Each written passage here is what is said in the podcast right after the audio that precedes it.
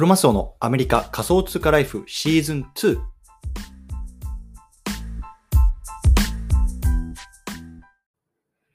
皆さんおはようございます。アメリカ西海岸在住のクロマスオです。今日は10月の24日、月曜日ですね。皆さんいかがお過ごしでしょうか？今日も早速お聞くだけアメリカ仮想通貨ライフ始めていきたいと思います。よろしくお願いいたします。さて、今日なんですけども、今日はね、秘宝、会社員はメタバースに行けない。こんなね、話をしていきたいなと思います。でね、今日の対象のリスナーさんは、最近ね、NFT 買ってるよとかね、これからメタバースに興味があるんだけどとか、まあ、そういうな方向けの話になってます。でまあ、僕自身はね、まあ、実際にこうメタバースの中で、まあ、YouTube を撮影して、まあ、アップロードしてたりっていうところで、まあ、すでにね、まあ、片足半分ね、こうメタバースの中に足を突っ込んでるような状態なので、まあ、そんなね、経験も踏まえながらね、今日は話していきたいなと思いますのでね、興味がある方はぜひ聞いてみてくださいというところで、この番組では国境にとらわれないというのをテーマに仮想通貨や NFT、メタバースを中心に株式投資や不動産投資、副業などについてもアメリカから語っていきますので、興味がある方はぜひ登録をよろしくお願いいたしますというところで、早速本題入っていきたいと思うんですけれども、えっと、今日このテーマを取り上げた背景ですね、会社員はメタバースに行けないっていうことなんですけれども、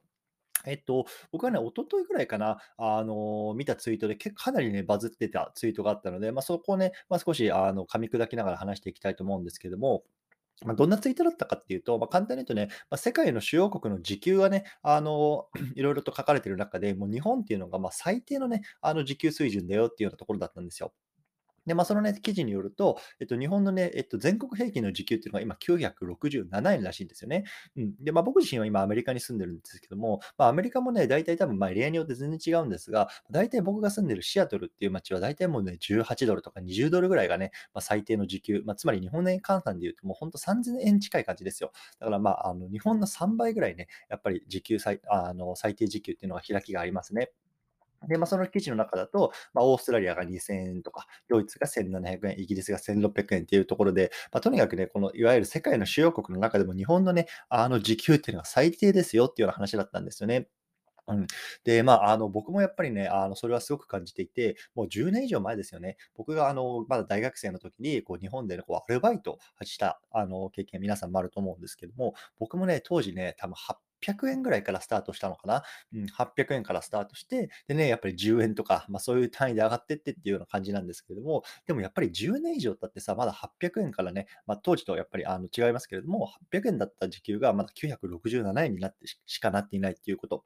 これすごく面白いなと思う、あの面白いというか、まあ、本当に言うべきことだなとは思ってるんですね。で、僕はね、えっと、妻がこっちの人間なんですけれども、まあ、やっぱり彼女がね、えっと、学生時代にあの働いてたところ、働くようなところって、例えばマクドナルドとかは当時ね、やっぱり8ドルとか9ドルとかだったらしいんですけど、時給が。やっぱそれが今ね、こう18ドルとかっていうところにもう倍以上上がってるっていうところで、まあ、これだけでも見てもね、やっぱりかなりなんか、あの、差が出てくる、出てるなっていうところを感じますよね。うん。そう。じゃあ、あの、このね、えっと、ツイートを見て、じゃあなんでね、あの、メタバースと関係あるのっていうところを、あの、疑問に思ってる方いると思うんですけれども、一方でね、あの、メタ、あの、まあ、旧 Facebook 社ですよね。彼らがね、新しい VR ゴーグルっていうのをね、まあ、先々週ぐらいかな、あの、発表してたんですよね。で、これがね、あの、メタクエスト2、えっと、メタクエストプロっていうね、新しいもので、僕がね、今使ってるのはメタクエスト2っていうやつで、いわゆるこのね、あのヘッドセットって言って、あの、頭にかぶって、その中でね、いわゆる没入型っていうんですか、あの、メタバースとか、まあ、そういうようなところの中に行って、まあ、そこでね、あの、いろいろとこう会話したりとかゲームしたりできるんですけども、まあ、その、それがね、まあ、新しいのが出ますよっていうところなんですですね。じゃあそのベタクエストプロ、いくらなんや？というところなんですけれども、まあ、アメリカドルで、アメリカで1500ドル、ね、で今のこの円安換算で日本だとね、えっと、22万円ってことなんですよね。これ一応来週発表、あの発売開始らしいんですけど、22万円ですよ、VR ゴーグル。ね。今ね、メタバースに行くには、まあ、あのこの VR ゴーグルとか、まあ、そういうのは、ね、あの VR グラスとか、まあ、そういうものが必要って言われてますけれども、ね、最低時給が967円の国の国民が22万円の VR ゴーグルを買ってね、メタバースに行けるとは僕は到底思えないですよ。誰が買えんねんって話なんですよね。そう。これがやっぱり今ね、ものすごく厳しい現実として、やっぱり日本にいる、住んでる日本人はね、あの考えなきゃいけないなと思いますね。これからやっぱり Web3、メタバースの時代が来る5年、10年、世界が変わる、ね、あのそうなってる中で、実際にね、どれぐらいの人間がこの、22万円の VR ゴロゴロを買って、メタバースの中に行けるんやと。ね、これはね、本当にね あの考えなきゃいけないことだなと思います。それは別に個人個人もそうだし、やっぱり政府とかね、そういうところも含めて、やっぱりこの事実見ていかなきゃいけないのかなって、本当に感じますよね。うん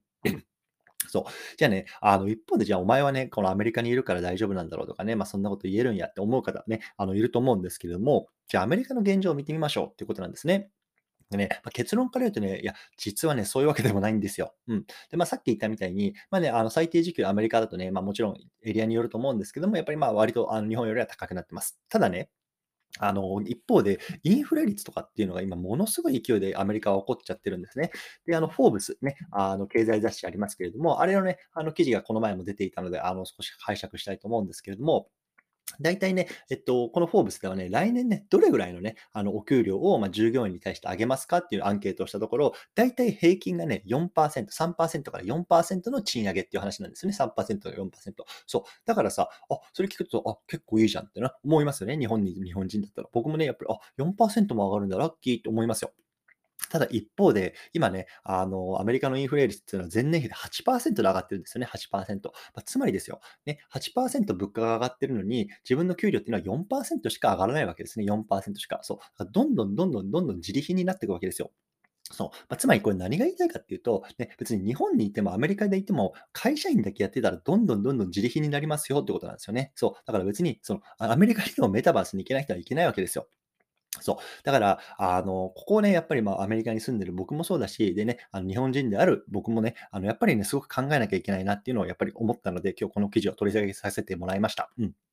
そう。だからね、今まで、あの、これまでのね、内容をまとめると、まあ、日本のね、時給っていうのはものすごく低いですよと。ね、もう1000円切っていて、もう世界でもう本当にね、もういわゆる最貧国みたいになっちゃってますと。ね、で一方で、このベタバースに必要な VR ゴーグルね、最新製品はね、まあ、22万円もしますよと。ね、誰が買えんねんって話なんですよね。うん。一方でね、じゃあアメリカは大丈夫なのかっていうとね、アメリカもそうでもないですよと。ね、いわゆるこのインフレっていうね、問題がもう直撃していて、8%もね、物価が上がってるのに、お給料は4%しか伸びない。ね、どんどんどんどん自利品になりますよ。これがね、今の日米で働くね、まあ、あの我々の、まあ、いわゆる現状なんですよっていうことなんですよね。そう。で、最後ね、じゃあどうすればいいのよって、ね、何したらいいのよっていうところをね、まあ、最後、あの、僕なりの考えを話していきたいなと思うんですけども、まあ、とにかくやっぱさ、収入口増やすしかないよね。もうこれしかないと思うんですよ。うん。で、別にさ、それってどういうことでもいいって思うんですね。で、まあ、僕自身がやってるのを今日はあの取り上げますけど、僕はね、やっぱり副業と、まあ、投資、ね、この 2, 2軸ですね。うん。やっぱり会社員として、まあ、普通のね、なんだろうな、一本芯を取ったね、まあ、収入を得つつ、やっぱり副業をしながら、まあ、あとはね、こう投資をしながらね、その収入口を少しでも増やしていく。ね、もうそれしかないなと思います。ん、でね、ほんとね、今からやっても遅くないとかさ、そういう方、たまにいるんですけど、全然遅くないと思いますよ。で僕もさ、あのブログ書き始めたから2年前ですけど、今そのブログが大体毎月ね、うん、ちょっと波あるんですけど、まあ、200ドルから500ドルぐらい、あの毎毎月こう生んでくれてるんですよね。そう。だからさ、本当に僕はそれまで全然 SNS も触ったことなかったし、あのブログなんてね、記事も書いたことなかったしね、全然どっちかっていうと IT とか音痴な方だったと思うんですけども、やっぱりね、2ヶ月間ね、こうやって発信ね、あの、コツコツコツコツ続けて、それがね、例えば500ドルとかってなったらさ、まあ、それ結構でかいじゃないですか。うん。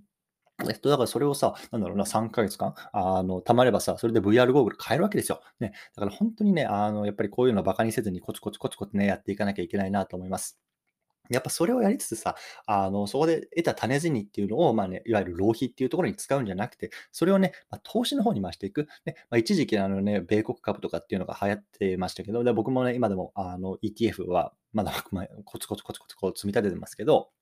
あの、やっぱそういうところにもね、どんどん入れていくと。で、僕は最近やっぱりま不動産投資の方ですよね。そっちの方で、まあ、あの、ある程度、なんだろうな、うまく回っているところがあるので、そこでね、まあ、あの、収益が入ってきていて、それをやっぱり今貯めて、で、それを新たなところにね、新たな物件を買おうかなっていうところで、こう、まあ、あの考えているんですけれども、やっぱりね、あの、やっぱり副業とか本業とかでね、培ったものっていうのをどんどんどんどん投資の方に回していく。それでね、どんどんどんどんこう自分の、なんだろうな、アセットを大きくしていく。で、それでキャッシュフローでやっぱりさ、VR ゴーグル買ったりとか、ね、僕の場合だと家族がいるので、日本にも、あのね、毎年こうね、あの日本に帰る頃飛行機代とか、まあ、滞在費とかそういうところに当てたりとか、まあ、そういうなんか自分のね、なんだろう、あの大切な時間にこう投資していく、まあ、そういうような風に使うようにしてるんですけれども、やっぱりね、あの、この現状ですよね。もう先ほど言ったみたいに、その全然賃金が上がらないとか、逆にそのインフレがすごすぎるとか、やっぱりそういうようなね、あの国に住んでる僕らにとって、まあ、僕にとって、やっぱりね、こう何かしらこうあの収入口を増やすっていうところは、もう本当にね、あの日々考えなければいけないことだなっていうのを切に考えてます。うん、なので、これね、あの聞いてる方、あのじゃあ僕がね、じゃあ、あの最後何をしたか、副業し、何をしたかっていうところ、まあ、最後話そうかなと思うんですけど、僕はやっぱりブログでしたね、最初やったのは。うん、ブログ。うん、だから、ブログ、ね、ブログ書き方とかさ、ブログ講座解説し方とかってね、インターネットで調べたらいろんなこと記事出てくると思うんですね。なので、やっぱそれ今考えている方もそれやってみればいいと思います。で、アフリエイトとかさ、まあ、そういうようなところで、ね、あの月100、1万円でもさ、あの5000円でも出てきたら、やっぱそれはね、すごくあの大きな経験になると思います。うん、なので、それやってみたらいいかなと思いますね。なんで、僕は最初ブログと SNS ですね、Twitter、うん、これをやっぱり最初始めて、まあ、そこからね、なんだろうな、今こうやって、えっと、ポッドキャストだったりとか、まあ、YouTube やったりとか、まあ、なんかそんな風にところにこう広げていったと思うんですけれども、まずはね、まあ、ブログからやってみるのがいいかなと思います。で僕は今、あの音声配信の方にこう力を入れてこう毎日撮ってるんですけれども、ぶっちゃけね、あの音声配信はお金にならないんですよ。うん、なので、あの、手っ取り早くとりあえずその副業で収益を上げたいなってなった場合は、僕はブログの方をお勧めしますね。音声は本当に金なんですよ。僕はやっぱりこの1年半以上、こう毎日ほぼほぼね、こうやって更新してますけど、あの広告収益だけしか成り立ってなくて、今でも多分トータル250ドルぐらいしかね、あの稼げてないと思うんで、やっぱそれだとさ、あのブーストかかりにくいじゃないですか。なので、まあ、あの、音声配信よりも僕はブログ、YouTube、まだそっちの方がね、あの、副業としてはいいんじゃないかなと思いますというような話でございました。はい。ということでね、今日はこの辺りにしたいなと思います。で、まあ、あの、これね、また、えっと、ポッドキャストでも、これ、えっと、配信するんですけれども、今ね、あの、Twitter スペースの方でもまた撮ってます。で、大体、あのね、これ、時間決めた方がいいんかな。やっぱり、大体今一人で話してるんですけど、やっぱりね、Twitter スペース事前に告知とかしたらね、こう入ってきて、まあなんかこういう質問あったりとかさ、なんかあの、なんだろインタラクティブに話すことができるのかななんて思いながら、あの、考えてるんですけど、まあとりあえずね、今日は少し寝坊してしまったので、まあいきなりこうやって撮ってる感じなんですけど、またね、ちょっとあのトライアンドエラーを繰り返しながらね、やっていきたいなと思います。はい。もうとにかくね、やっぱ収入口を増やして、こうみんなでね、あのみんなでメタバースに行きましょう。ということでね、今日はこの辺りにしたいなと思います。新しい習慣始まると思いますけれども、引き続きコツコツやっていきましょう。お疲れ様です。